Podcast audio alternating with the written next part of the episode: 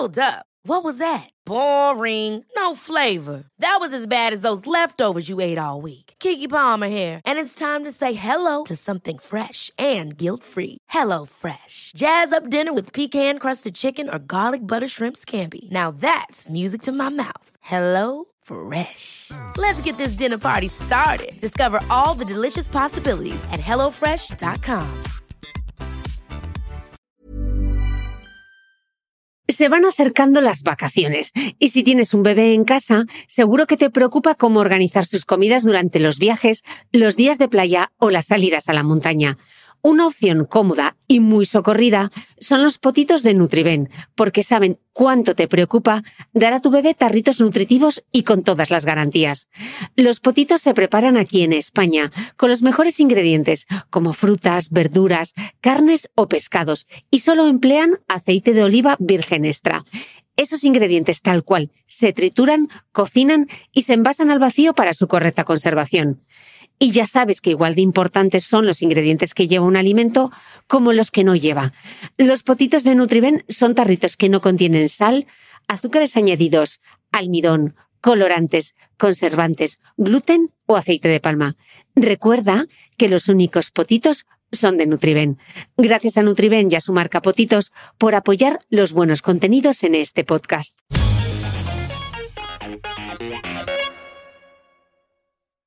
Desde 2018 en el podcast de Cristina Mitre hemos hecho visibles y comprensibles los secretos del cerebro, las claves de la felicidad y el bienestar, la depresión y la ansiedad, la microbiota como llave de la salud o el ejercicio físico como polipíldora. Desde este espacio semanal intentamos convertir complejos conceptos científicos en información accesible para todos los públicos con la ayuda de los mejores expertos. Si quieres apoyar el trabajo que hacemos desde el podcast de Cristina Mitre, hazte suscriptor de pago de mi newsletter a micrófono cerrado. No solo impulsarás la continuidad de este proyecto, además, recibirás contenido exclusivo, como los apuntes del podcast de Cristina Mitre, un resumen en PDF con todo lo esencial de cada episodio, y accederás a dos encuentros mensuales solo para suscriptores uno conmigo y otro con un invitado del podcast en los que tú podrás hacer las preguntas.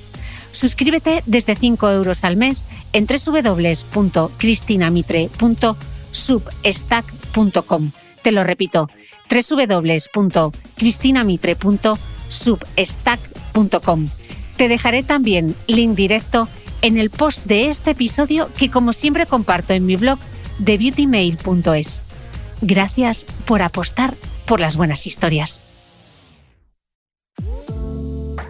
¿Qué se esconde detrás de frases como un ingrediente cosmético fundamental en tu rutina? ¿O los mejores cosméticos naturales? ¿O el principio activo más efectivo? ¿Leerse de cabo a rabo el índice de un cosmético sirve para saber lo efectivo que es? ¿Funcionan las aplicaciones móviles para descifrar etiquetas? ¿Se prueban en animales los cosméticos y en personas? ¿Qué es un test in vitro y para qué vale? ¿De dónde salen esas reivindicaciones que aseguran que 9 de cada 10 mujeres notaron la piel más tersa o vieron reducidas sus arrugas usando una crema? ¿Son creíbles?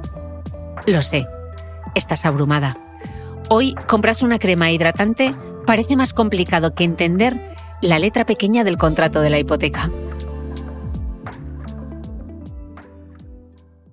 La diferencia entre los estudios objetivos y los subjetivos. Y creo que es muy importante que la gente entienda cuando ve esos claims, esas reivindicaciones del tipo 8 de cada 10 mujeres eh, afirman que sintieron la piel más tersa o más firme o más luminosa, realmente solo significa esto. esos claims nos tienen que bueno, que saltar una alarma, porque cuando se afirma que alguien sintió algo, es algo completamente subjetivo. Y sin embargo, esos son los claims que muchas veces nos llaman más la atención y nos parecen que el producto es más eficaz.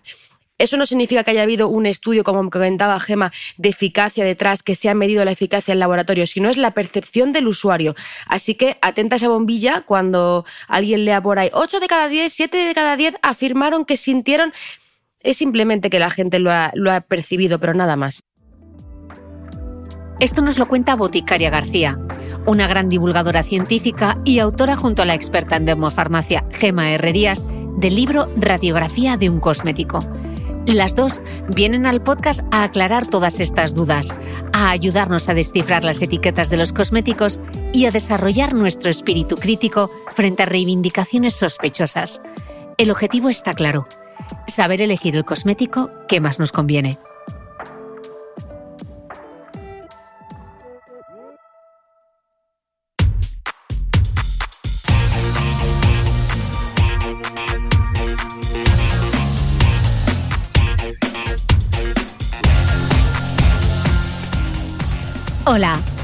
Soy Cristina Mitre, periodista y autora del blog de Beauty Mail.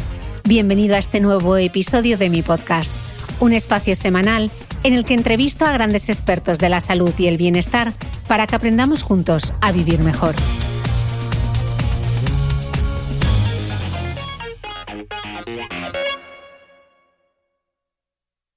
Gemma Herrerías, Boticaria García, bienvenidas al podcast. Muchísimas gracias, estamos muy contentas de volver a participar en tu podcast. Gracias, Cris. Yo no sé qué vez esta es mi séptima, no lo sé, pero vamos, siempre, mejor que la anterior. Ya he perdido la cuenta. Esta vez no estamos en ningún hotel raro, no te he llevado kombucha, no te he llevado ningún trapo de Portugal, pero mira, aquí estamos. Tú conectada en Madrid, Gemma en Sevilla y yo en Dubái. Es que no se puede con tanta internacionalidad, o sea...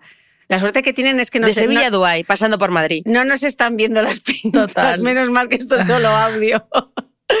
bueno, bienvenidas las dos, muchísimas gracias.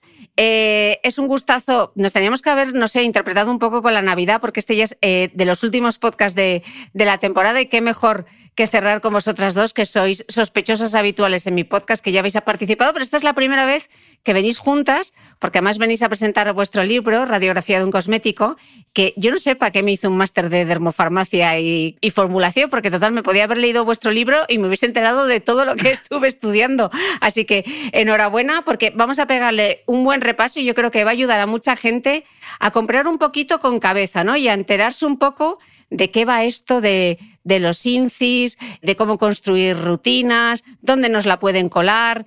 Eh, bueno, yo creo que a partir de ahora vamos a invertir muy bien en lo que de verdad merece la pena. Así que enhorabuena por, por ese libro. Pues muchísimas gracias, Cris. Todo un honor viniendo de tu parte. Bueno, pues mm, yo ya voy a entrar directamente en materia y una de las frases que me he apuntado así a tope de sumario es, decís en el libro, el principal objetivo del etiquetado es garantizar la transparencia y la seguridad que claro, seguridad, transparencia, pero esto nada tiene que ver con la eficacia. Totalmente, es que mm, detrás de un producto cosmético sin duda hay muchísimo trabajo en, su desarrollo y es una oportunidad poderlo transmitir en, el podcast, pero hay, mucha información que el consumidor no tiene. Es que sí son obligatorios los estudios de seguridad antes de la puesta al mercado de un cosmético, pero no son obligatorios los estudios de eficacia. Es decir, no, no, se puede no demostrar que ese cosmético funciona, porque de seguridad es garantiza el cumplimiento de la normativa europea y, tiene que cumplirlo. Hablamos, por ejemplo, Cristina, de estabilidad, eficacia del conservante, compatibilidad con el propio envase en el que está eh, distribuido, por ejemplo. Normalmente son estudios que se realizan bajo la supervisión de un dermatólogo, pero puede ser oftalmólogo, ginecólogo, odontólogo, pediatra. Ahí depende de la función del test que se vaya a realizar. Si quiere, porque me parece muy interesante y creo que en el podcast no se ha hablado, te detallo los distintos tipos de, estudios que hay. Venga, y dime cuáles son obligatorios y la razón de por qué es tan importante conocer estas diferencias, porque imagino que eso luego tendrá que ver, pues, desde las reivindicaciones que se pueden hacer, el precio de una crema también, ¿no? Todo, todo influye, por supuesto. Obligatorios son los test de seguridad. Hay test, por ejemplo, para valorar el potencial irritativo de un producto cosmético. Hay, hay algunas pruebas, como hay una que se llama test abierto, open test, que sin cubrir con un parche oclusivo se demuestra que una hora después de, de, aplicar ese cosmético, pues no hay una irritación. Esto sobre todo se realiza en cosméticos que son eh, de alto potencial irritante. Imagínate retinoides, alfa-hidroxiácidos como el ácido glicólico. Hay otros parches que son oclusivos, patch test, que también se deben de realizar para, para valorar ese potencial irritativo tras una aplicación de un cosmético.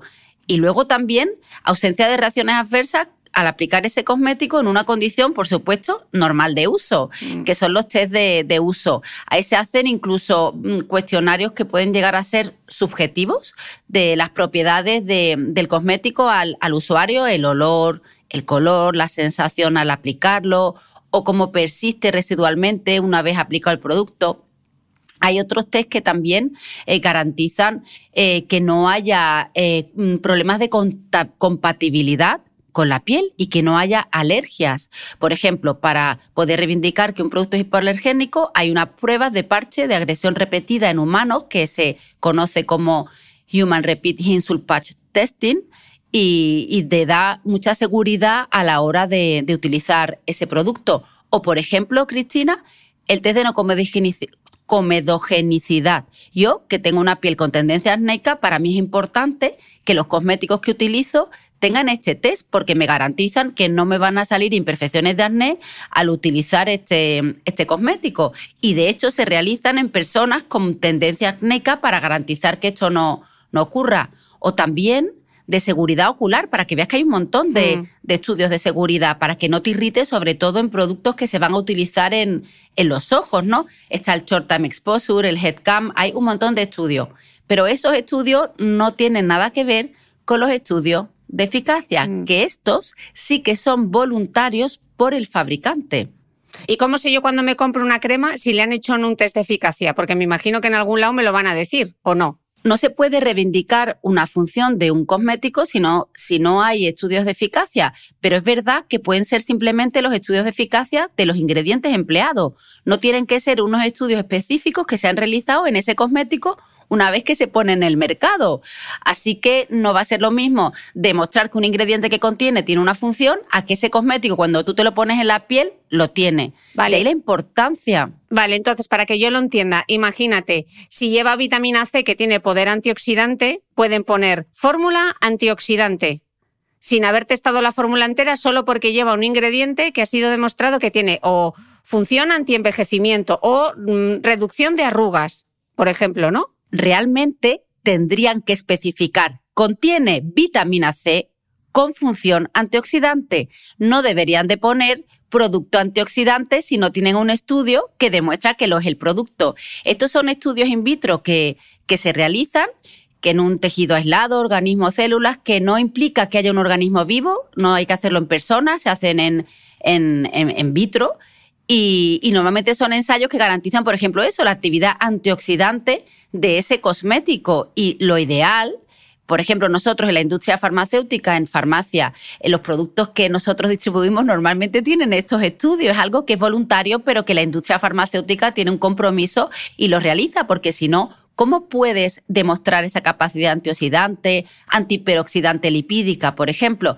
Y también, por, también se puede demostrar la capacidad despigmentante, porque si yo, mediante un estudio eh, de eficacia in vitro, no en personas reales, puedo demostrar que un producto cosmético es despigmentante, por ejemplo, si yo mido la capacidad de inhibir una enzima que es la tirosinasa, que es la responsable para que luego se produzcan las manchas, ¿no? Claro, Gema, pero pensando en quién nos están escuchando, claro, yo voy y me compro una crema que pone despigmentante, pero no sé o sea, no puedo saber si lo que han testado es el ingrediente que, por lo que me estás diciendo, si el ingrediente es despigmentante o la fórmula en concreto ha sido testada para ver si es o no despigmentante, ¿no? Ahí hay un poco de truco, ¿no? Si el fabricante no te lo especifica, no lo sabes. Normalmente se puede identificar por lo que te comentaba, ¿no? Porque haga alusión a que los ingredientes hacen eso o que la fórmula final lo hace. Ahí también eh, está la importancia del profesional que te recomiende esos productos cosméticos, que conozca esos estudios que están a disposición de los distribuidores de esos productos cosméticos. También podemos solicitar estos estudios y, tener un poco más de información de los cosméticos que nos ponemos y no comprarlo eh, por internet sin conocer el proveedor, el fabricante, ni tener más información porque hayamos visto una, una review en, redes sociales sobre ese cosmético. Bueno, luego veremos como vamos a entrar más en detalle, quedémonos con la idea porque esto va a tener consecuencias que iremos viendo a lo largo, a lo largo del podcast. Eh, Marian, en el etiquetado, como pasa también en alimentación, pueden confundirnos un poco con determinadas reivindicaciones, ¿no? ¿Os parece si las repasamos entre las dos? Sí, yo, yo quería apuntar, si te parece bien, Chris, eh, que cuando yo escuché a Gemma hablar de todo esto, me pasó un poco como consumidora, ¿no? Es decir, o sea, me explotó la cabeza, ¿cómo puedo saber esto? Y al final, de lo que me di cuenta, eh, hablando con ella, es claro la diferencia entre los estudios objetivos y los subjetivos. Y creo que es muy importante que la gente entienda cuando ve esos claims, esas reivindicaciones del tipo 8 de cada 10 mujeres eh, afirman que sintieron la piel más tersa o más firme o más luminosa, realmente solo significa esto. O sea, esos claims nos tienen que, bueno, que saltar una alarma, porque cuando se afirma que alguien sintió algo, es algo completamente subjetivo. Y sin embargo, esos son los claims que muchas veces nos llaman más la atención y nos parecen que el producto es más eficaz. Eso no significa que haya habido un estudio, como comentaba Gema, de eficacia detrás, que se ha medido la eficacia en laboratorio, sino es la percepción del usuario. Así que atenta a esa bombilla cuando alguien lea por ahí 8 de cada 10, 7 de cada 10 afirmaron que sintieron es simplemente que la gente lo ha, lo ha, percibido, pero nada más. Mm. Y cuando dicen, por ejemplo, no sé, estoy pensando, no es producto cosmético, pero una pasta de dientes, siete de cada diez odontólogos la recomiendan, eso también es un estudio de percepción, ¿no? Es subjetivo. Claro, totalmente. En la muestra en la que se ha hecho son cosas que se permiten y por eso en el, en el libro tenemos un capítulo, el 4, que es del paper al claim. Los papers que nos gustan mucho a los científicos, a cómo se pasa realmente de un paper, de un estudio, a poder afirmar algo y las diferentes afirmaciones que se pueden hacer. Realmente es bastante Ah, ¿cómo decirlo? Puede inducir al error. No es engañoso porque lo permite la legislación, pero si uno no está atento a estas cosas, bueno, pues puede pensar lo que no es. Hmm, total. Pues sí, ya que he sacado el tema de las reivindicaciones, vamos a repasar algunas de esas cosas que a veces leemos en el etiquetado de los productos y que pueden llevarnos a confusión o no. Por ejemplo, cuando hablan de cosmética vegana y no testada en animales. La cosmética vegana, por definición, es aquella que no contiene ingredientes de origen animal, pero esto no tiene nada que ver con que los ingredientes hayan sido testados o no en los animales. De hecho, es que desde el año 2013 aquí en Europa está prohibido testar en animales, que los productos cosméticos que se fabrican o se venden aquí no pueden testarse en animales. Por lo tanto, no tiene ningún sentido eh, reivindicar eh, esto, es que no tiene nada que ver la cosmética vegana con la cosmética no testada en animales. Aquí hay mucha controversia, mm. también hay mucho miedo del marketing. Sí, pero también luego el, argumento habitual suele ser ya, pero es que luego venden, en, o sea, con, con este tipo de sellos más seguro de que no venden en China, por ejemplo. ¿Se testan animales en China? Es que solamente tienen que ser testados en animales en China algunos de los productos cosméticos que se importan y se venden, pero no se fabrican allí. Es decir, si no se fabrica en China, sí. Pero desde el 2021 China ha cambiado su normativa y los cosméticos generales no van a tener que ser testados ya en animales, tan solo algunos de uso especial como tintes capilares, protectores solares. Es que tampoco, además, en China se deben someter al testado en animales productos cosméticos que se vendan online ni productos semiterminados, que se termina el proceso, se finaliza el proceso de fabricación allí en China. Es decir, es que incluso si, si vienes en China, no está permitido en España testar en, en animales. Mm, o sea que te podría pasar, si estamos diciendo que esto es de 2013, te podría pasar que estés comprando un producto que pone el símbolo del conejito y alguno de sus ingredientes haya sido testado en animales antes de la normativa incluso, ¿no? Porque muchos ya han sido testados previamente esos ingredientes. Yo creo que el mensaje es que eh, la cosmética es segura, que nosotros, nosotros, la industria, no testan animales en la Unión Europea y yo creo que el mensaje tiene que ser claro porque todo este tipo de argumentos y empezamos porque si entonces lo otro genera confusión en el consumidor y no hay necesidad de esto. Mm. Hay que cumplir esa normativa, es que no se puede, es que tú no puedes emplear esos ingredientes cosméticos, no van a estar los que utilicemos. Mm, ni ingredientes ni producto final, ninguna de las dos cosas. Ninguna de las dos cosas cuando hablamos de cosméticos. Sí, sigue siendo un tema como recurrente, o sea, te metes en redes sociales y sigue siendo como un tema eh, recurrente, ¿no? Bueno, porque hay mucho, porque es muy es algo que genera muchísimo interés de algo donde realmente no hay donde rascar, pero eso mm. no significa que haya mm, un problema ahí. Lo que pasa es que llama muchísimo la atención, o sea, todo lo que está relacionado con los animales ahora genera muchísimo interés y es interesante que así sea, pero no hay que confundirse. La legislación ya lo prohíbe. Mm. De acuerdo. Eh, otra reivindicación, cosmecéuticos. ¿De qué hablamos? ¿Qué son los cosmecéuticos? A mí me molesta especialmente este término porque algunas marcas utilizan este término para hacer referencia a que sus productos que comercializan son más que los cosméticos. Pero es que los farmacéuticos no, no, existen dentro del reglamento europeo, que en el libro Marian lo, lo, llamó reglamento padre, porque es el 1223 para 2009 más complejo para explicarlo, solo eh, existen productos cosméticos eh, que son o productos sanitarios, o sea, o productos cosméticos que están en este reglamento padre, o productos sanitarios, o biocidas, como los geles desinfectantes, por ejemplo, para el COVID, o los medicamentos de uso humano. Es que ese término de cosmecéutico no existe. Mm. Ellos lo que dicen es que es un, es un cosmético que tiene más concentración de ingredientes, tiene más estudios de eficacia, es mucho más eh, potente. Y esto ocurriría lo mismo en un cosmético si lo demuestra, porque no existe ese, esa categoría intermedia que están haciendo. Es que la mayor eficacia de un producto cosmético no depende de que sea o no cosmecéutico, sino de los ingredientes que contenga todos sus concentraciones, su formulación, y no porque se llame de una manera o de otra, o se distribuya en las farmacias o se distribuya en los centros médicos. Es que son cosméticos igualmente. Vamos, que los cosmecéuticos son como el jamón york, Marian, no existen. Exactamente. Eh, realmente ese es el término. La palabra York no está en la legislación y cosmecéutico tampoco. Entonces son, bueno, pues algún tipo de, volvemos a decir, no se engaña, pero se induce al error. Y mm. es marketing, no deja de ser otra cosa. Mm. Eh, otra, que esta es súper habitual, libre de tóxicos o el término clean beauty en inglés. Bueno, realmente ocurre lo mismo ahora con todo el tema de la toxicidad.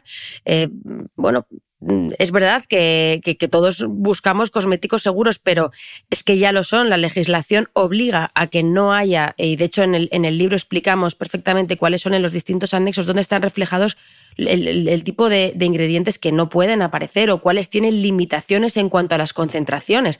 Porque es muy importante hablar también de las concentraciones. El hecho de que haya un ingrediente que en una concentración pueda ser tóxica no significa que en algunas concentraciones no se pueda utilizar. Y con respecto a esto hay muchísima eh, confusión y a mí me molesta porque se utiliza, es el marketing de, lo negativo, ¿no? O sea, el marketing eh, de, lo tóxico. Y realmente es muy negativo, en vez de hablar de, lo positivo, hablar de que algo puede ser negativo cuando por ley no puede serlo. Mm, pero se habla mucho, Marian, igual que en, la industria de la alimentación con los conservantes y los edulcorantes, que decimos que son seguros, pero quizá eh, no inocuos. En cosmética pasa algo eh, bastante parecido y hay quien asegura que algunos de esos ingredientes podrían tener, entre comillas, porque se dice así, efecto acumulativo o actuar como disruptores endocrinos? Mira, y, me encanta esa pregunta porque realmente la gente que llega a esta conclusión lo que piensa es que los legisladores no han pensado en esto antes. Es decir, yo soy la primera persona en el mundo en el que se me ocurre que igual si utilizo distintos productos voy a tener efecto acumulativo. No, señores, esto ya lo piensan las, las personas que marcan estos límites y piensan cuál es la exposición que puedes tener tú a distintos productos. Igual que en alimentación, no marcan la cantidad de un aditivo que tienen las lentejas pensando que solo vas a comer lentejas. Piensan que ese aditivo, que es un conservante, puede estar también en la mayonesa o puede estar también en otros productos y que puedes comer varios de ellos teniendo en cuenta que no te vas a alimentar exclusivamente de todos los alimentos que tienen aditivos. Entonces se tiene en cuenta ya a la hora de marcar esas concentraciones el posible efecto acumulativo. Los disruptores endocrinos yo sé que están de moda, hace nada ha salido otro estudio sobre la calidad del esperma por los disruptores endocrinos. A mí lo que me gustaría es que pensáramos más que en este tipo de, cosméticos o la alimentación que está completamente regulada, que los disruptores endocrinos entran a nuestro cuerpo generalmente por el mal uso que hacemos de algunos productos. Me explico, es mucho más fácil que tengamos mm, problemas en nuestro organismo por utilizar, calentar la comida en un tupper que utilizamos cualquiera que compramos en un bazar sin darnos cuenta y lo calentamos cuando no están indicados para ello, o por utilizar una sartén una y otra vez en la que se ha rayado porque la hemos utilizado mal, ahí, en ese tipo de mal uso, es donde aparecen los disruptores endocrinos. Pero no en el uso de cosméticos o de alimentos que están perfectamente formulados en base a la legislación. Mm, ¿Qué, ¿Qué, son, Marian? Porque siempre todo el mundo habla de disruptores endocrinos y no sé si tenemos realmente somos conscientes de qué supone eso. Bueno, son compuestos que tienen eh, una forma similar a las hormonas, que al final es como si en nuestro cuerpo hubiera un puzzle y las son unas fichas que encajan en unos receptores. Entonces tomamos unos compuestos, como digo, por ejemplo, los plásticos, algunos compuestos plásticos que pueda haber en un tupper cuando lo calentamos y no está preparado para calentarse y comemos eh, desde ese envase. Por eso, por ejemplo, se eliminó el bisfenol, el famoso bisfenol de los biberones, porque los niños comían de los, de los biberones. Bueno, pues ese tipo de compuestos pueden parecer, se pueden parecer, se parecen a algunas hormonas y pueden encajar en esos enchufes o en esas piezas de pool de nuestro cuerpo y volverlo un poco loco. Y de ahí eh, ese disruptor, ¿no? Porque disrumpe eh, la función real que tendrían que tener esas hormonas. Vale, otra reivindicación, que esta sí que la hemos vaciado, no se sabe ni lo que es, 100% natural. Bueno, 100% natural también está, eh, claro, esto se ha utilizado muy mal, eh, pues por ejemplo, con compuestos los que tú pones, lleva 100% aloe vera, ¿no? Sí, el, aloe vera que lleva es 100% aloe vera, pero no significa que el producto sea 100% aloe vera y lleva muchísimos más compuestos. La palabra natural está completamente, como dices, vacía de contenido y de hecho, muchas veces en la legislación tampoco se regula el contenido exacto de la palabra natural y se puede utilizar alegremente sin que signifique nada. Tampoco podemos pensar, y de esto eh, tenemos un capítulo en el, en el libro en el que hablamos de los grandes mitos de por qué la cosmética natural no tiene ni por qué ser más eficaz, ni más eh, sostenible, ni más segura. Depende de los ingredientes por separado, completamente siempre. Mm. Has mencionado otra palabra clave, sostenibilidad, que eso sí que es el trending topic. Bueno, la sostenibilidad que ahora se nos cae de la boca cada dos por tres, todo es sostenible y de hecho le dedicamos el último capítulo porque creo que es importante y hablamos de que al final el futuro de la cosmética pasa por la sostenibilidad, pero no por la sostenibilidad como muchas veces lo entendemos de no es que el cosmético va en un envase de cartón muy cookie y decimos un montón de cosas monas sobre el cosmético. Lo que habría que saber es bueno, cómo se han gestionado los residuos en esa empresa, de dónde proceden las materias primas, cómo se gestiona el transporte eh, y las emisiones de CO2 en esa empresa. Eso va mucho más allá de un envase cookie. ¿Cómo podemos saber esto? Pues efectivamente, en el envase no lo va a poner. Y de ahí la importancia y lo que hablamos siempre, y Gemma insiste mucho, en el consejo individualizado, en confiar en los expertos, en las marcas que son honestas, en las marcas que son transparentes, que muchas veces, Chris, y esto ocurre en todos los órdenes de la vida, las marcas más honestas, más transparentes, como las personas más honestas y más transparentes, no son las que mejor se venden. Mm. Y el que hace por venderse bien es el que muchas veces tiene cosas que ocultar. Mm. Eh, aunque no sé, bueno, hemos mencionado la reivindicación natural, que es una palabra que hemos vaciado de contenido, pero en cosmética hay mucha, mucha, mucha controversia entre lo natural versus lo sintético. Lo natural como lo bueno y lo sintético como lo malo. Bueno, aquí realmente es una, es, una paradoja eh, lo que tenemos. Realmente, por un lado, queremos eh, que avance la tecnología y nos parecen fantásticos los avances. Es decir, yo siempre digo lo mismo. Yo le pregunto a alguien en la farmacia o, en las redes sociales, ¿tú qué prefieres? ¿Un antibiótico de los años 80 o un antibiótico de tercera generación? Y dice, no, no, yo el mejor, el más evolucionado. Es decir, para algunas cosas nos interesa el laboratorio y se nos llena la boca de ciencia y para otras cosas eh, pensamos que untarnos la cara con aceite de coco es lo mejor del mundo. Yo creo que aquí lo que falta es información y nos han metido en el ADN que lo natural es más seguro y ahí me gustaría muchas veces que pensáramos, y me lo llevo yo siempre a mi campo de la alimentación, lo natural, como la abuela, como en el campo, eh, como la abuela, como en el campo, en mi campo, en mi pueblo o mis abuelos se han hinchado a usar pesticidas que, no, que, vamos, que nos regaríamos las vestiduras. O sea, es decir, que no, si no se nos llene la boca, porque muchas veces es mm, falta de información lo que tenemos. Mm.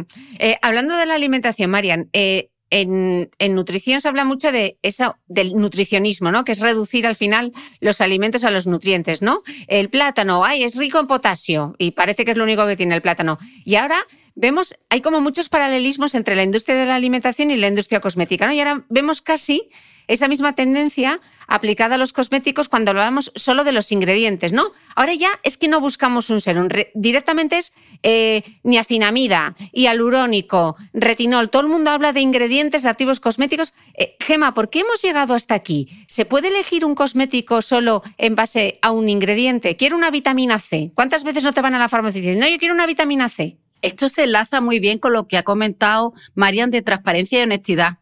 En esa parte es positivo porque cada vez se reivindican más esos ingredientes, se le da más importancia, muy influenciado por la información en redes sociales. Pero hay que tener en cuenta que nosotros no nos aplicamos los ingredientes, lo que nos aplicamos son los cosméticos. Hay que valorar siempre un producto cosmético acabado. Además incluido en una rutina personalizada y adecuada, no esos ingredientes de forma aislada, porque al final lo que diferencian no son los ingredientes, sino que la clave está en las fórmulas de los cosméticos. Te voy a poner un ejemplo.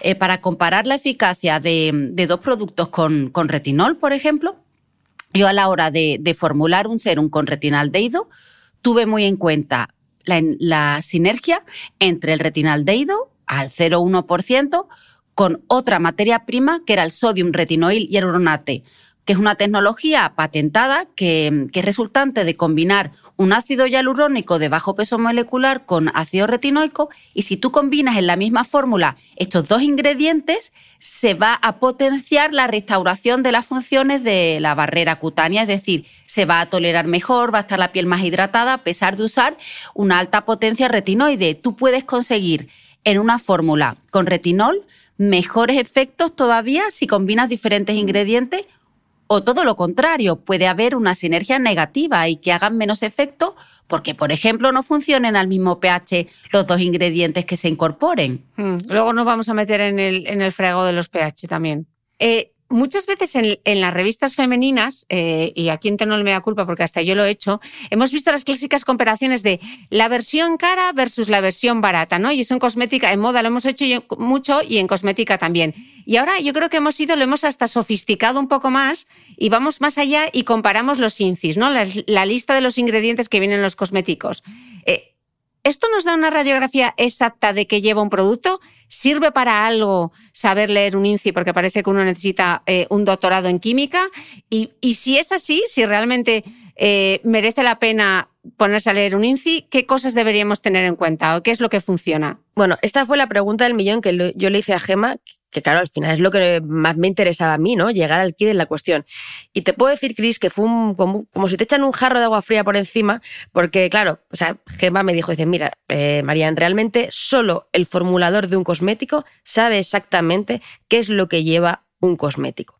Eh, luego podemos hablar del origen de las materias primas, pero hay algo que es súper importante que ya se ha adelantado, que es el tema de los, de los porcentajes eh, de los ingredientes. Mm. ¿Qué ocurre? Que, claro, yo que siempre me lo llevo a lo mío, al campo de alimentación, si un yogur es un yogur con avena, tú le das la vuelta y es obligatorio que ponga el porcentaje de avena. Pero mi sorpresa fue que tú puedes decir que eh, un serum lleva, eh, no lo sé, eh, vitamina C, pero no es obligatorio poner el porcentaje de vitamina C que lleva. Es más, tampoco el consumidor tiene por qué saber si un porcentaje es mejor o peor en función de cómo esté formulado. O sea, es tremendamente complicado, pero sí que hay algo importante y es que el porcentaje de la materia prima en cierta medida sí que es importante que se reivindique. Y aquí yo me lo llevo al ejemplo del aceite de oliva eh, virgen extra. Es decir, si tú tienes un aceite de oliva virgen extra porque eres un productor que te lo has currado y tienes un aceite de oliva virgen extra, no vas a poner aceite de oliva solo o aceite de oliva virgen, pondrás el extra. Es decir, si tú tienes un porcentaje de retinol o de glicólico o de vitamina C que es interesante, lo vas a poner porque ya sabes lo que te ha costado eh, ponerlo. O sea, esto no quiere decir que por no poner el porcentaje el producto no vaya a ser de calidad, pero sí que el porcentaje es una pista importante. Hmm. Danos entonces algún truco, Gema, a la hora de, leerlo. Es tan complicado porque parece fácil, pero, pero no lo es. Es que realmente eh, podríamos dar clases de horas y horas para interpretar el listado de ingredientes. Hay muchísimas opciones y al final la verdad absoluta la tiene el, reglamento. Hay una serie de ingredientes que están regulados en unos anexos con unas concentraciones máximas permitidas y lo único que sabes es que ese cosmético no va a tener una concentración mayor a la que está permitida, pero los demás, si no lo reivindica el fabricante, realmente no lo sabes. Falta muchísima información. O sea que lo de todo esto que vemos en Instagram de la gente leyendo Incis y tal, no vale para nada. Yo te puedo enseñar eh, ejemplos de dos productos cosméticos, por ejemplo, con urea. Ponen ves los listados de ingredientes y son exactamente iguales. Y uno tiene urea al 20% para la dureza de los pies y el otro tiene urea al 10% para hidratar el cuerpo incluso de los bebés. Por lo cual, si tú ves el INCI, te puedes equivocar si no tienes el envase y tienes las reivindicaciones en el cartonaje de ese cosmético, porque tú no sabes para qué está indicado ni a qué concentración va si no lo, no lo reivindican en el envase, porque en el listado de ingredientes no aparece señalado. Claro, y ahora ya estoy pensando, porque al otro lado van a estar diciendo, sí, sí, claro, los cosméticos muy seguros, pero nos están engañando como bobos, porque ¿cómo pueden permitir la legislación esto? Es que no engañan, inducen al error que es lo que me gusta a mí decir siempre. Es que, claro, los departamentos de marketing y los formuladores conocen muy bien la legislación y para el usuario es absolutamente imposible. Por eso, eh, llegó un momento en el que en el capítulo 7, del libro que vamos producto a producto diciendo que hay que buscar en la etiqueta de un, hidratante, que hay que buscar la etiqueta de un antioxidante, que hay que buscar en la etiqueta de un protector solar.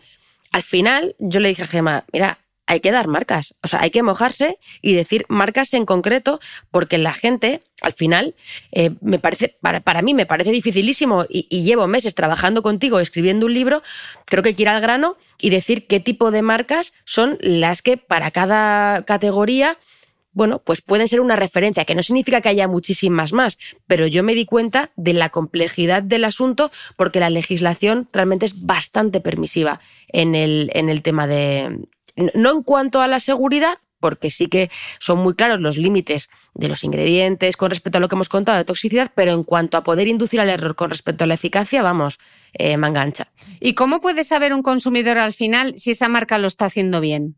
¿Qué pistas hay? Las reivindicaciones.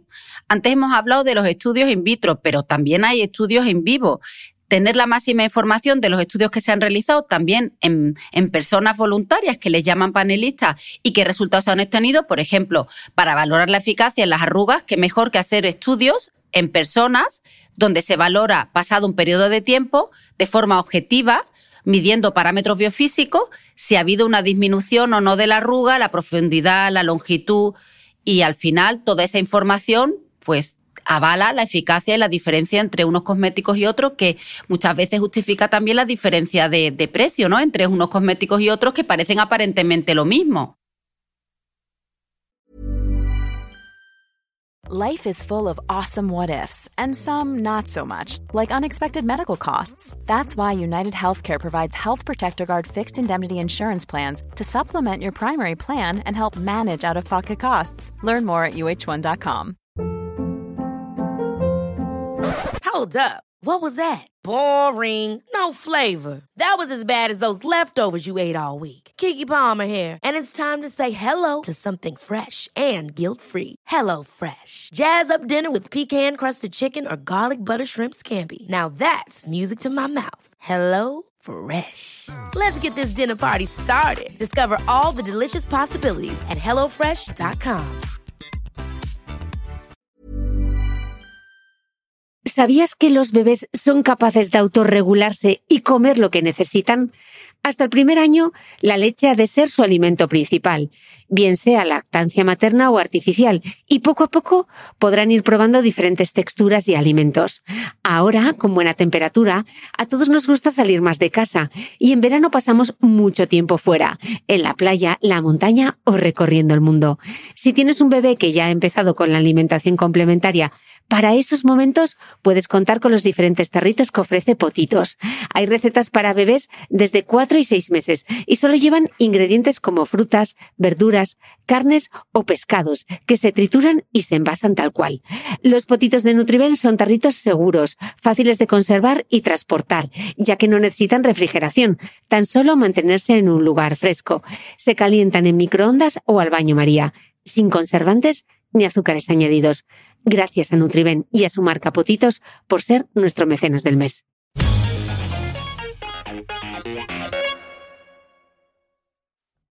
Gemma, en el segundo escalón de los ingredientes, o sea, no nos vale solo con la vitamina C. Ahora llegamos al término de los porcentajes, que ahí ya es como mm, la guerra. Eh, ¿Un cosmético es más eficaz por llevar un alto porcentaje de un ingrediente X? Por ejemplo, ¿se puede llevar vitamina C al 23% o un retinoid al 2%? Cristina, al final, eh, para valorar la eficacia de un cosmético están los estudios de eficacia que hemos comentado. Si me preguntas, por ejemplo, por la vitamina C, eh, no se recomienda por el consenso de, los formuladores un, un, uso, no es que esté prohibido, pero no se recomienda superior a la vitamina C al 20%, porque no va a aumentar la eficacia mm. y va a aumentar la irritación. Ahora, a lo mejor reivindica vitamina C al 23%, pero realmente no lleva vitamina C pura, que es la más irritante, que requiere un pH más bajo, por lo cual es más fácil que irrite, sino que a lo mejor son combinaciones, a lo mejor dice 23% de vitamina C, pero lleva un porcentaje de vitamina C pura y luego el resto hasta sumar 23 de un éster, de un derivado de, la vitamina C que esto eh, es como una trampa, porque sí que es cierto que lleva esa capacidad antioxidante y que es bueno que pueda llevar diferentes formas de vitamina C, pero no lo que está entendiendo el usuario, que comparando dos productos con vitamina C tengan diferente concentración. Por ejemplo, el etil ascorbic es un éster de la vitamina C que tiene amplia evidencia científica, funciona y tú puedes decir, por ejemplo, estas ampollas tienen un 20% de vitamina C y lo que tienen es un 15% de vitamina C pura y un 5% de tilascorbi acid. A mí me gustan mucho además los derivados porque son más estables que la vitamina C pura y porque irritan menos y requieren en formulación un pH mucho eh, menos bajo y yo creo que esto puede ser bueno. Pero hay que saber realmente lo que nos estamos poniendo, sobre todo si es una piel sensible, será muy mala idea esa concentración. Y respecto a los retinoides, madre mía, fíjate, te voy a contar. Me fui el puente el año pasado de diciembre a Londres. Me volví loca comprando cosméticos, que es lo que más me gusta en el mundo. Compré un montón de cosméticos de retinoides. Y cuando llegué a casa empecé a analizar las fórmulas, me di cuenta que todos reivindicaban retinol a una concentración y ninguno de ellos contenía en el listado de ingredientes retinol puro. Eran hidroxipinacolona retinoato, retinilpalmitato, derivados del retinol, que no es realmente lo que estaban reivindicando. En lo que tú comentas, por ejemplo, en el retinoid, juegan ahí al marketing, porque realmente hace alusión a una materia prima que se llama Granactive Retinoid, que no es retinol puro, es un éster del ácido retinoico que se llama hidroxipinacolona retinoato que la ventaja que tiene es que tiene mucha mejor tolerancia, irrita menos que el retinol, pero tendríamos que valorar si tiene la misma eficacia ese ingrediente o no. Tampoco voy a entrar ahí porque dependerá del resto de la fórmula que contenga, pero puede pensar el usuario que se está poniendo un retinol puro al 2% y eso no es verdad.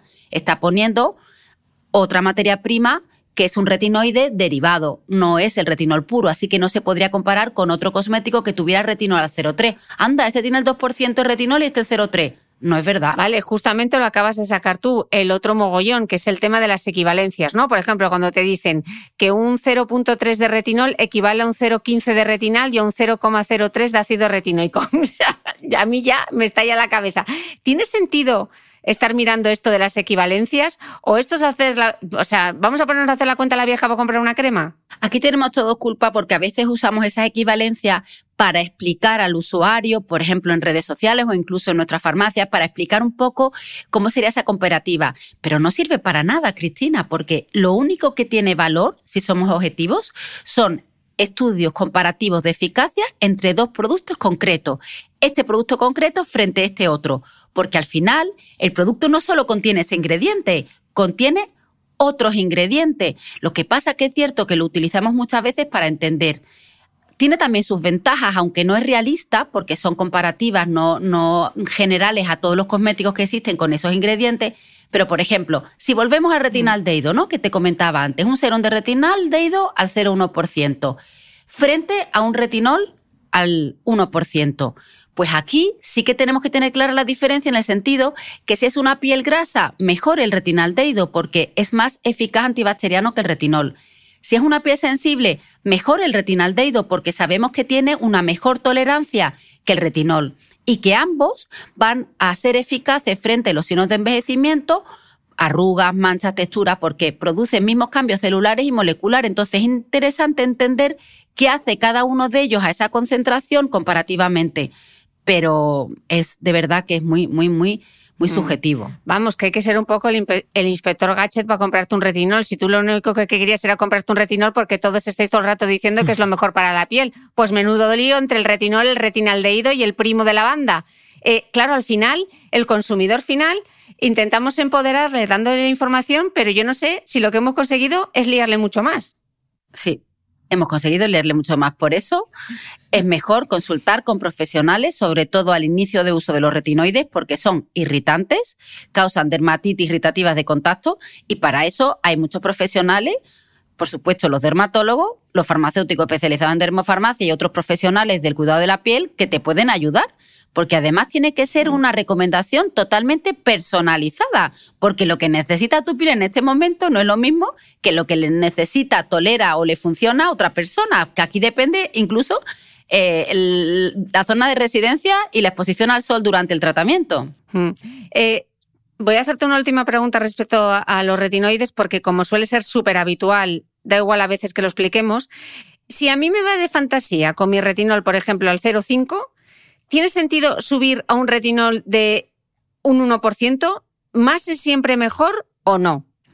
En primer lugar, el mensaje es, si algo te funciona, no lo cambie. Si no cambian las necesidades o el estado de la piel, no cambie el tratamiento. Tengo la piel mejor que nunca. ¿Ahora qué me pongo? Pues continúa con el tratamiento que te está funcionando. Y no siempre una mayor concentración va a significar, va a implicar una mayor eficacia y muchas veces que ni siquiera lo necesita. A mí me consultan muchas chicas jóvenes que no tienen ni una arruga, no tienen mancha. Me parece bien que utilicen el retinol como medida preventiva del envejecimiento prematuro de la piel, pero es que no necesitan concentraciones mayores.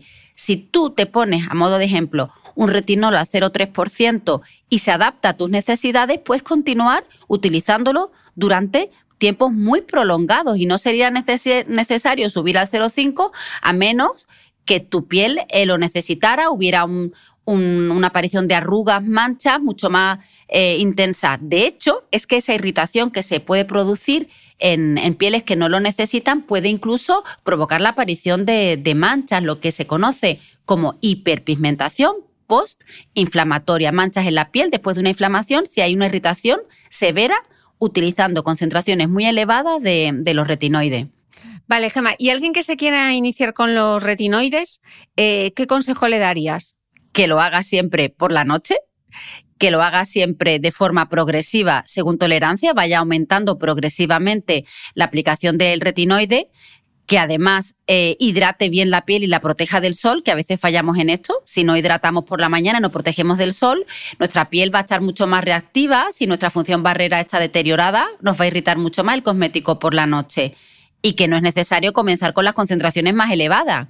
Y también que no vaya de, de 0 a 100. Si empieza a la vez con el retinol, y con el ácido glicólico y con todos los ácidos que ha visto en las redes a la vez, seguramente no lo va a tolerar. Mm.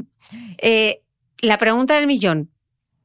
¿Son todas las vitaminas C iguales después de todo lo que nos has contado? ¿Qué determina que una vitamina C sea más cara que otra?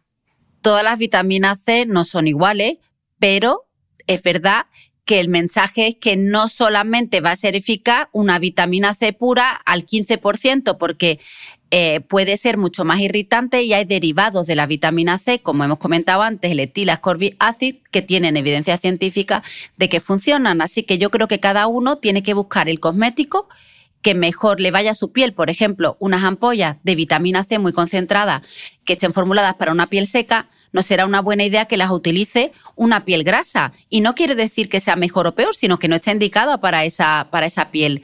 Así que es importante ir más allá de los ingredientes y buscar ese producto terminado y a lo mejor lleva vitamina C menos concentrada en una forma determinada y luego lleva otros ingredientes que hacen que ese producto sea muy antioxidante por su fórmula completa. Hmm. Y algo que también es importante con respecto a la vitamina C y con respecto a cualquier materia prima es la calidad de las materias primas.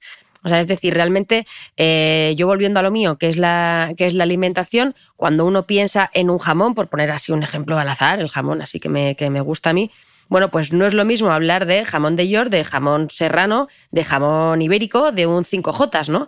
Y el fabricante no pone eh, jamón a secas. Y lo que ocurre, por ejemplo, con el ácido acelaico es que uno puede poner, un fabricante ácido acelaico sin más, sin embargo, el origen y la calidad de la materia prima puede ser muy diferente. Por ejemplo, si el ácido acelaico dependiendo de que la procedencia sea vegetal, que sea más cara, o animal, que sea más barata, o de los estudios de eficacia que haya realizados, la diferencia de precio puede estar de 200 euros kilo a 60 euros kilo. Pero ahí pone ácido acelaico igual.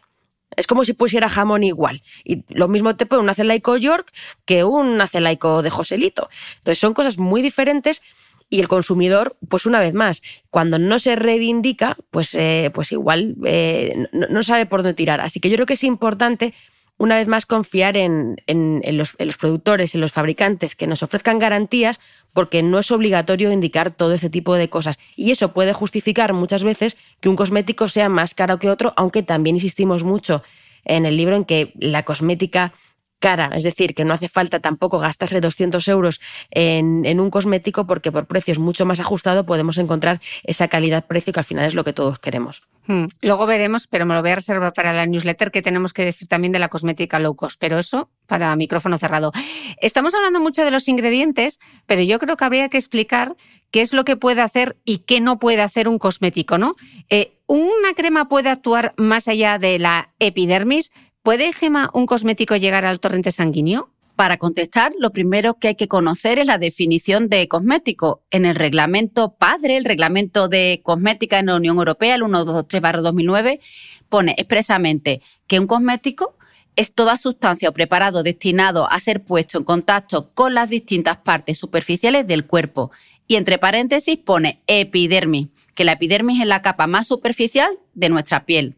La piel es permeable, hay entrada y salida. Los cosméticos, por definición de lo que es un cosmético, pueden llegar a penetrar solo hasta la epidermis, porque si se absorbieran a la sangre, al torrente sanguíneo, serían medicamentos.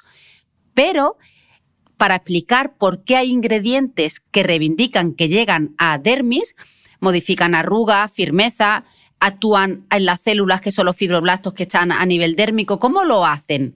Bien, pues lo consiguen por mecanismos en cascada y activación de receptores específicos. Es como si encendieran un interruptor y dieran lugar a una serie de mecanismos que consiguieran ese efecto, pero no van a provocar ningún cambio fisiológico en la piel, ningún efecto adverso y de ahí se permite su uso en, cosmética. Realmente no atraviesan hasta la, hasta la dermis porque si no serían medicamentos. Interesante solo añadir que los medicamentos que, mm, que se apliquen en la piel o, por ejemplo, los cosméticos, en función del tamaño de la molécula, de los ingredientes que contengan, de la liposolubilidad, tendrán más o menos penetración. Incluso un mismo cosmético tendrá ingredientes que penetren más y otros que penetren menos. Y hay ingredientes que ayudan a que otros penetren. Es decir, eh, a veces no, no penetra eh, el cosmético, pero sí algunos de los ingredientes un poco más que otros. Mm. Vale, esto me va a llevar a, preguntarte otra cosa, porque claro, tú te pones a leer cosas que ves en los cosméticos y casi que necesitas el Google Translator, ¿no? Te voy a poner, os voy a poner algunos ejemplos. Retinil palmitate liposomado, ácido hialurónico de alto y bajo peso molecular, retinol puro al 0,5%, 0,2% retinol puro formulado en microesponjas, 0,1% de retinaldehído puro, 5% de retinil palmitate encapsulado en liposomas polivesiculares. O sea, y todo esto es de verdad. Claro, mm, vaya lío, ¿me lo explicas? Ahí hablamos de biotecnología. Es que más allá de esos ingredientes, las fórmulas pueden eh, contar con compuestos que consigan transportar los ingredientes de una forma más selectiva y mejorar así su penetración y su eficacia o no. Porque al final todos son opiniones menos los estudios de eficacia. Si un cosmético contiene por biotecnología estas modificaciones, tendrá que demostrar que eso conlleva a una mayor penetración y una mayor eficacia. Por ejemplo, sistemas de liberación, liposomas, nanosomas, que protegen los ingredientes y facilitan su transporte hasta una capa más, interna. Y también, por ejemplo, te voy a poner un ejemplo de, un producto que tú bien, bien conoces, Chris. Tu loción. Es que los sistemas de encapsulación también permiten añadir ingredientes que no son solubles en la fórmula. Nosotras utilizamos el ácido salicílico encapsulado y así mm. no tenemos que utilizar como disolvente el alcohol. Imagínate una loción exfoliante de uso diario sin alcohol, apta para todas las pieles, gracias a ese sistema de encapsulación del, ácido salicílico tan novedoso. Mm. Hablando del alcohol, porque por ejemplo, hay fórmulas que ves que tienen alcohol de nat y luego tienen ácido hialurónico. ¿El alcohol de nat que lo hemos demonizado todo, ¿es, tan malo el alcohol? Pobrecito, aquí depende de la concentración en la que se incorpore la fórmula y de para quién vaya indicado. Quizás no es la mejor opción en una piel con rosácea o una piel con dermatitis atópica o una piel que sea muy sensible, una alta concentración de alcohol, pero no habría ningún inconveniente en un serum de noche para una piel con tendencia acnéica que se va a beneficiar de esa acción astringente. Y también, Cristina, como parece fácil pero no, a veces el alcohol aparece en el listado de ingredientes con una función conservante. No porque ponga alcohol es un alcohol que se ha añadido a una alta concentración para ser astringente irritante. Puede ser una mínima concentración con función conservante o para disolver, como decíamos, ingredientes cosméticos. Es que a veces incluso ni siquiera el alcohol que aparece en los ingredientes se ha añadido a esa fórmula, solo que dentro de las materias primas que se han utilizado para elaborar esa fórmula, una de ellas contenía alcohol como disolvente o como conservante y entonces aparece en ese listado de ingredientes porque es obligatorio reivindicarlo, pero no porque tú hayas utilizado alcohol en tu formulación. Mm. Entonces, después de toda esta retaíla que te he echado, de principios y encapsulamientos varios y de vehículos y de vesículas y de liposomas, al otro lado estarán diciendo, vale, Gema, entonces, ¿qué es mejor? ¿Un 0,1% de retinaldehído puro o un 0,2% de retinol puro formulado en microesponjas? Es que de verdad todos son opiniones. Yo el mensaje que me gustaría dar es que hay que valorar productos concretos y conocer los estudios de eficacia de esos productos. Yo he escuchado a personas partidarias de utilizar estos sistemas y personas que no, y es que no se puede comparar a menos que haya un estudio realizado comparativo entre esos dos productos concretos, lo demás son opiniones. Y la ciencia y los estudios de eficacia son los que realmente tienen valor y es que no se puede responder, no se puede comparar, es que hay una obsesión por comparar ingredientes que yo no lo puedo entender porque al final dependerá también de una rutina. Es que tú no te pones ingredientes, pero es que tampoco te pones un cosmético solo. Tú lo englobas en una rutina completa. Entonces, creo que, que, hay que hacer rutinas muy personalizadas y que lo que sea más eficaz para una persona puede ser menos para otra independientemente de esas comparativas que creo que no, no llevan más que a la confusión del consumidor. Yo creo que escuchando, Cris, escuchando a Gema, queda muy claro el mensaje que las ciencias, sobre todo las ciencias de la salud, no son categóricas. Y hay que huir de esos mensajes de esto es mejor que esto, todo va a depender eh, de la persona. Y, os estoy escuchando lo del retinol puro formulado en microesponjas y los liposomas polivesiculares. Y hace un momento estábamos hablando del marketing del miedo y de la toxicidad y de lo natural, pero por otro lado, en el otro lado de la moneda, si nos damos cuenta, tenemos el marketing de lo científico, de utilizar un montón de palabras que sabemos que el consumidor no va a entender, eh, porque aunque tenga formación en ciencia, yo no sé lo que es un liposoma polivesicular eh, ahora mismo, y sin embargo suena muy bien. Entonces creo que hay que huir un poco de, esto. Mm. Y luego ya la cosa se complica un poco más y ya se armó el Belén que estamos en Navidad, porque empiezan a hablarnos, Gema, de los pHs, que yo anda que no he visto discusiones en Instagram a cuenta del pH de los ingredientes, que además, si lleva un pH no se pueden combinar entre sí, bueno, un lío. Y al final, de nuevo, necesito un doctorado que yo lo que quería era una vitamina C y un ácido glicólico. ¿Por qué este lío de los pHs? ¿Qué es esto del pH? ¿Y por qué parece la gente darle tanta importancia? Yo, yo, te digo una cosa, Cristina, es que si el fabricante no reivindica el pH, no tenemos ni idea. No, es que el retinol se formula a un pH de 6. Pues no, tiene por qué ser de 6. Puede ser un valor un poco más elevado. Y tú tampoco sabes si hay varios ingredientes en esa fórmula, cuál es el, es el pH final de la formulación si no te lo reivindican. Dice, se aplican los cosméticos en función del pH del pH de la fórmula porque no te estás poniendo ingrediente. Entonces es que es mejor no entrar ahí, es una locura y, además tampoco hay evidencia de inestabilizar los productos cosméticos de diferente pH. Es decir, yo me pongo un producto de un pH y luego me pongo otro producto de otro pH y no funciona. Eso no se ha demostrado. Lo que sí, seguramente se te irrite la piel. Así que es mucho mejor utilizar los tratamientos por separado. Utilizar por la mañana la vitamina C, antioxidante con un pH determinado y por la noche el retinol.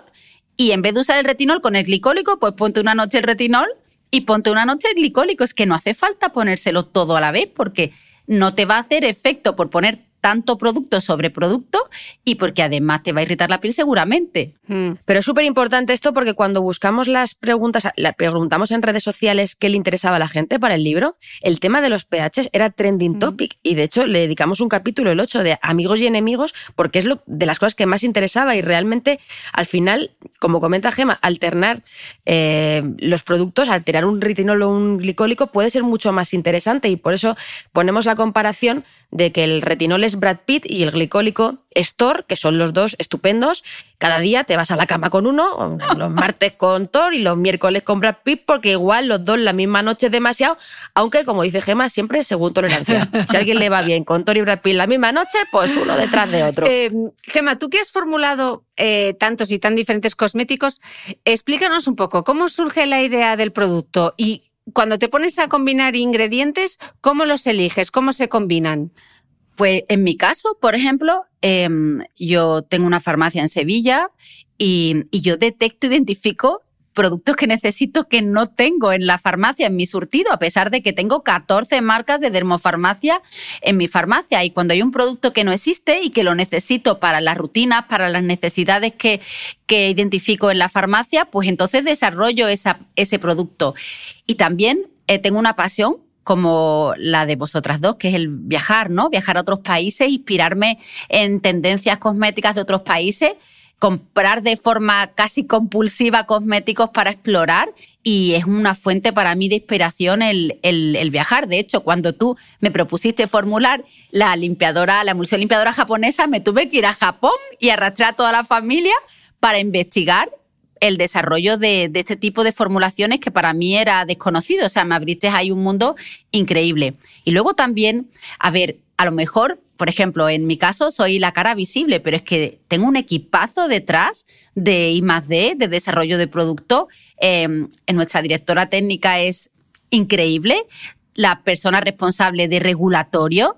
Em, los fabricantes de las materias primas que empleamos nos ayudan muchísimo porque además em, ellos saben sus materias primas con qué combinan mejor y te sugieren combinaciones y luego tú buscas esas sinergias entre diferentes ingredientes y haces estudios previos para ver si combinándolo hay una mejora de la eficacia del cosmético o no, porque a veces no es buena idea combinar algunos ingredientes, pero sí que transmitir que el desarrollo de un producto tiene muchísimo tiempo de investigación y desarrollo. Hay equipos multidisciplinares detrás y esto no es me voy a rebotica en mi farmacia y elaboro un cosmético, sino que es muchísimo más complicado y hay muchos profesionales implicados. Y que es verdad que es una ciencia la formulación, es muy de lo farmacéutico que viene todo del medicamento, de la formulación magistral y aplicado a la, a la cosmética, la verdad es que es todo, todo un reto y no todos los cosméticos tienen la misma eficacia, sin duda. Vale, pues vamos a volver al, comienzo de la entrevista, ¿no? Decíamos que la cosmética aseguramos que es eh, transparente y que es segura, pero que no siempre tiene que ser eficaz. Entonces, ¿cómo sabemos qué determina entonces que un cosmético sea efectivo o no? Hay una frase que me encanta, que la eficacia depende de lo que la piel necesite que no te estoy respondiendo lo que me has preguntado, pero que es importante también reflexionarlo. Es decir, eficaz para quién, para qué. Porque si yo tengo acné, va a ser eficaz un tratamiento de acné, pero si ese mismo tratamiento de acné que es eficaz se lo pone una piel seca, que su preocupación principal, es que nota mucha sequedad en la piel, pues no va a ser eficaz en su caso. También que a veces obtenemos los mejores resultados haciendo lo que se llama terapia combinada, es decir, una rutina donde combinemos diferentes productos y todos juntos consigan un objetivo principal. Por ejemplo, en manchas, ¿no? Yo en manchas es tan importante el despigmentante como la protección solar por la mañana. Es que si no, no va a ser eficaz el tratamiento. Y luego también hay un error generalizado, y esto lo sabe Marian, de pensar que a cuanto mayor concentración esté el ingrediente en ese cosmético, es más eficaz va a ser. porque hay ingredientes que han demostrado su eficacia a concentraciones que no son elevadas e incluso a concentraciones elevadas no solo no van a ser más eficaces, sino que menos. Aquí hablamos, por ejemplo, de ingredientes como los péptidos, que han demostrado su eficacia en muchos campos, arrugas, firmeza, bolsas, celulitis, hay péptidos para todo. Y, muchas veces esos ingredientes se utilizan a concentraciones bajas. De hecho, cuando tú vas a emplear un péptido en tu formulación, el fabricante del péptido que te, te vende esa materia prima ya te dice, mira, esto va a ser eficaz en este rango. Si tú lo usas por debajo de ese rango por marketing, por poner que lo lleva, no va a ser eficaz. Pero si tú lo utilizas en el rango que te recomiendan, no tiene por qué ser un rango muy elevado. Y a modo de ejemplo, por ejemplo, en, nuestra esencia triple H, Cris, el ácido hialurónico, el ácido hialurónico en nosotras lo incorporamos a 0,1, es decir, tres materias primas de ácido hialurónico, cada una 0,1, porque eran los rangos que el fabricante nos recomendaba em, con la mayor eficacia.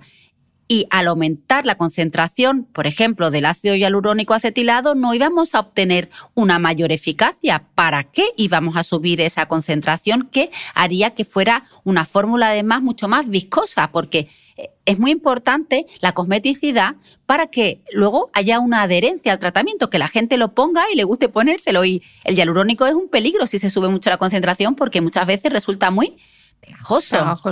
Mm. Eh, según datos del informe Digital News Report del 2022, el 39% de las personas de entre 18 y 24 años afirma que las redes sociales son su fuente principal de información y también se sabe que casi el 20% de los vídeos de TikTok sobre noticias contienen información errónea. Entonces, ¿de qué fuentes nos fiamos? Porque eh, con todo esto que hemos hablado, al final la gente es como, pero ¿a quién sigo? ¿De quién me fío? ¿Qué marca me compro? Eh, ¿Qué pasa incluso cuando vemos expertos en redes sociales que parecen contradecirse, incluso gente que ha pasado por este podcast que contradice algo que ha dicho otro experto?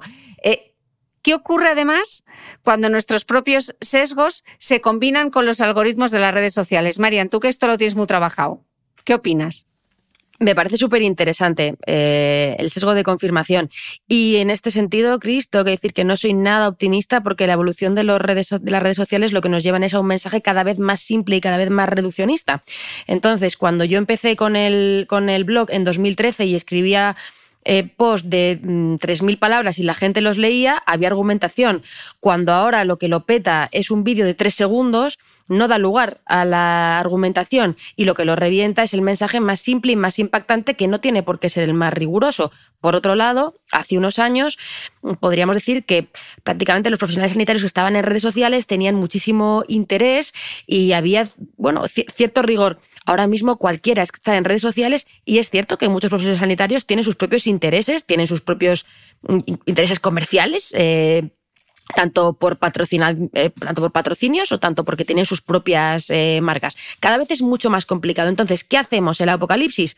Pues no, realmente lo que tenemos que ser es muy conscientes de la capacidad de persuasión que tienen algunos perfiles en redes sociales y que realmente cuando algo nos parezca demasiado bueno para ser verdad, pues que realmente no es verdad. Si algo hemos tenido que aprender en la pandemia es que la ciencia está en constante evolución, que los mensajes categóricos han resultado no ser ciertos, hay que huir de lo categórico y hay que tener en cuenta que en este caso, en nuestra piel, es un tejido vivo, es un órgano eh, y que, como decía antes Gema, lo importante es que cada persona va a necesitar algo diferente, por tanto, igual que huimos los nutricionistas de la famosa dieta del cajón y todo el mundo le parece fatal lo de la dieta del cajón y tú, Cris, eh, con respecto al deporte, sabes que tiene que haber una forma individual de, establecer el, ejercicio, de establecer la alimentación. Bueno, pues de la misma manera, para la piel no podemos tener la rutina del cajón, ni dieta del cajón, ni rutina del cajón. O sea, no hay claves que sean ABC.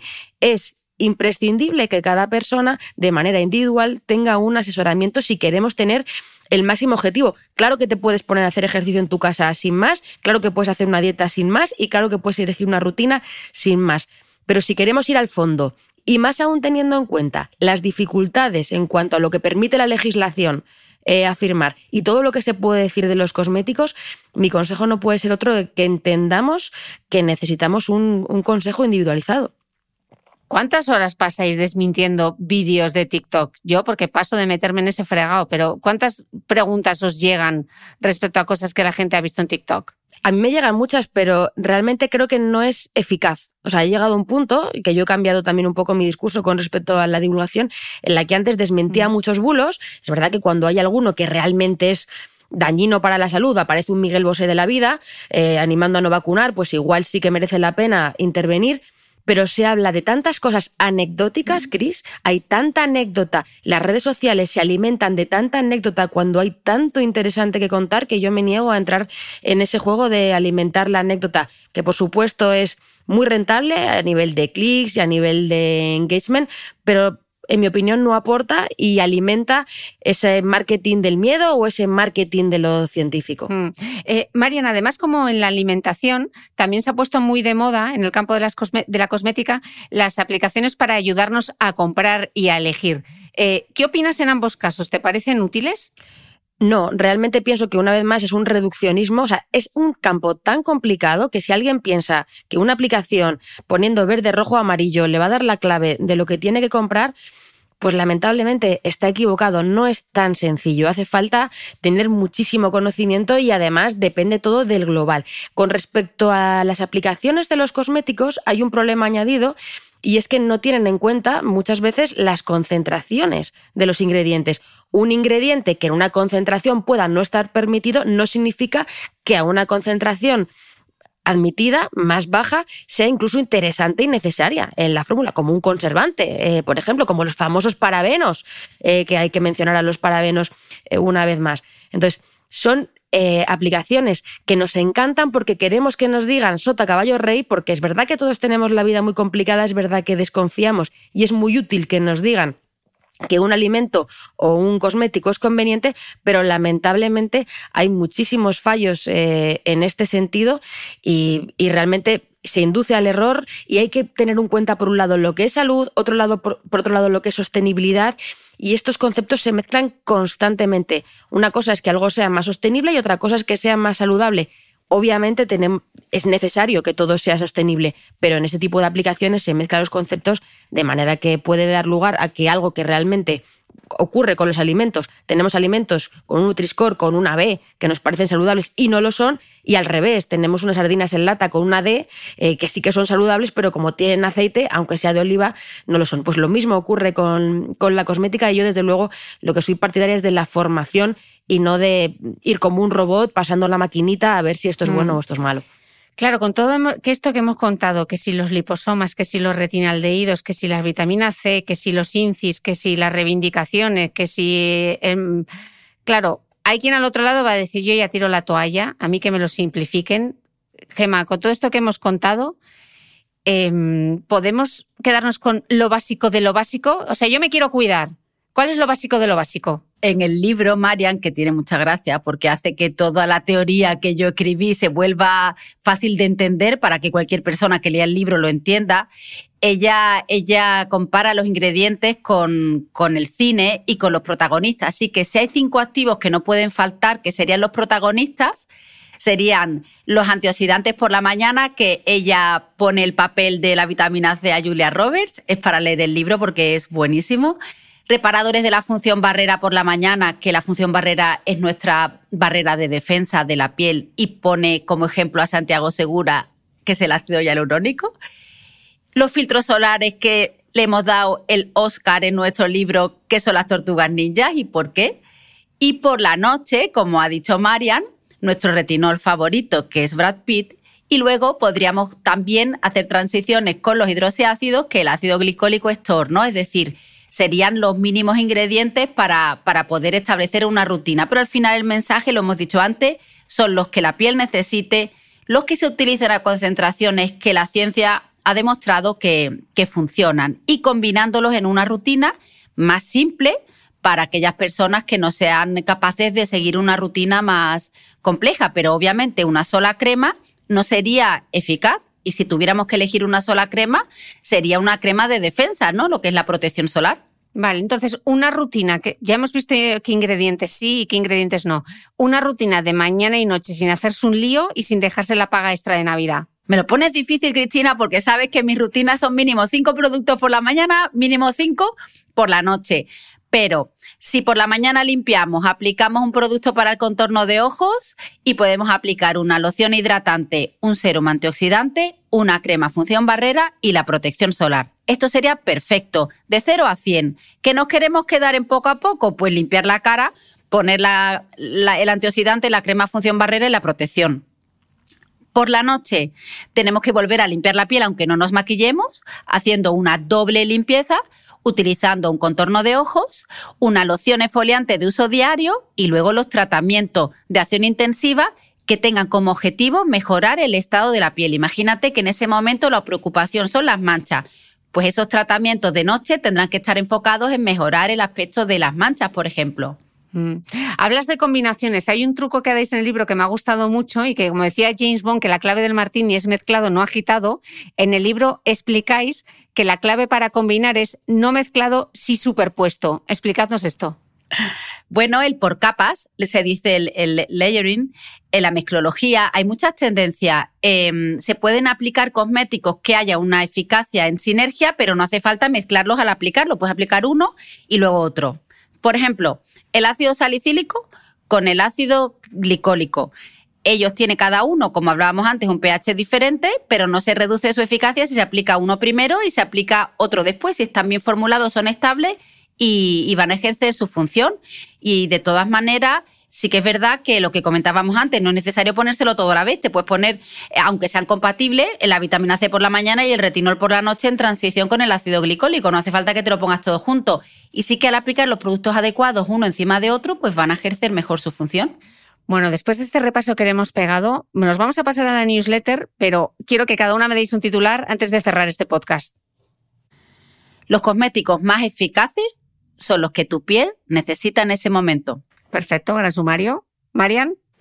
Bueno, pues por mi parte diría que mm, la legislación permite a los cosméticos lanzar mensajes muy ambiguos y que es muy importante eh, consultar con un profesional a la hora de establecer tu rutina. Perfecto. Bueno, y lo más importante, ¿dónde podemos encontrar radiografía de un cosmético? Porque ahí viene toda la información súper detallada, aunque haremos unos apuntes eh, de matrícula de honor, pero todo viene súper bien explicado en el libro. ¿Dónde encontramos radiografía de cosmético? En la web de gemarrerías.com está disponible. También está disponible en Amazon, en FNAC Online, en Agapea también, en algunas eh, bibliotecas, perdón, en algunas librerías. Eh, bueno, ya me he liado es que no me acuerdo el nombre de la librería de Madrid. Pero vamos, lo más importante es que en la web de Gema Herrerías está, en la web de Gema Herrerías está disponible sin gastos de envío, así que es muy fácil. Se pide y te llega sin gastos de envío. Más fácil, imposible. vale, lo pondremos todas las notas del podcast. Muchísimas gracias y os invito ahora a venir solo un ratito a la newsletter a micrófono cerrado porque ahí vamos a hablar de los trucos de la cosmética low cost, que lo hemos mencionado durante la entrevista. Muchísimas gracias y a vosotros nos escuchamos de nuevo el próximo domingo. Un beso muy fuerte a todos. Muchísimas gracias, Chris. Un lujo, como siempre, estar contigo. Muchas gracias a ti. Muchísimos besos a todos y feliz Navidad.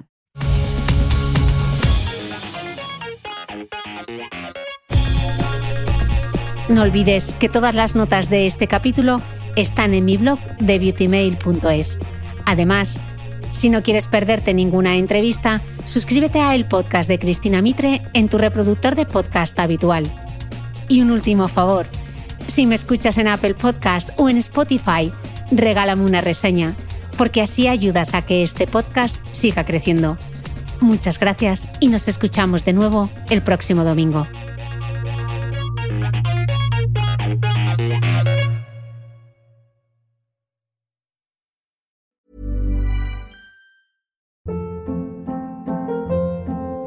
Hold up. What was that? Boring. No flavor. That was as bad as those leftovers you ate all week. Kiki Palmer here, and it's time to say hello to something fresh and guilt-free. Hello Fresh. Jazz up dinner with pecan-crusted chicken or garlic butter shrimp scampi. Now that's music to my mouth. Hello Fresh. Let's get this dinner party started. Discover all the delicious possibilities at hellofresh.com.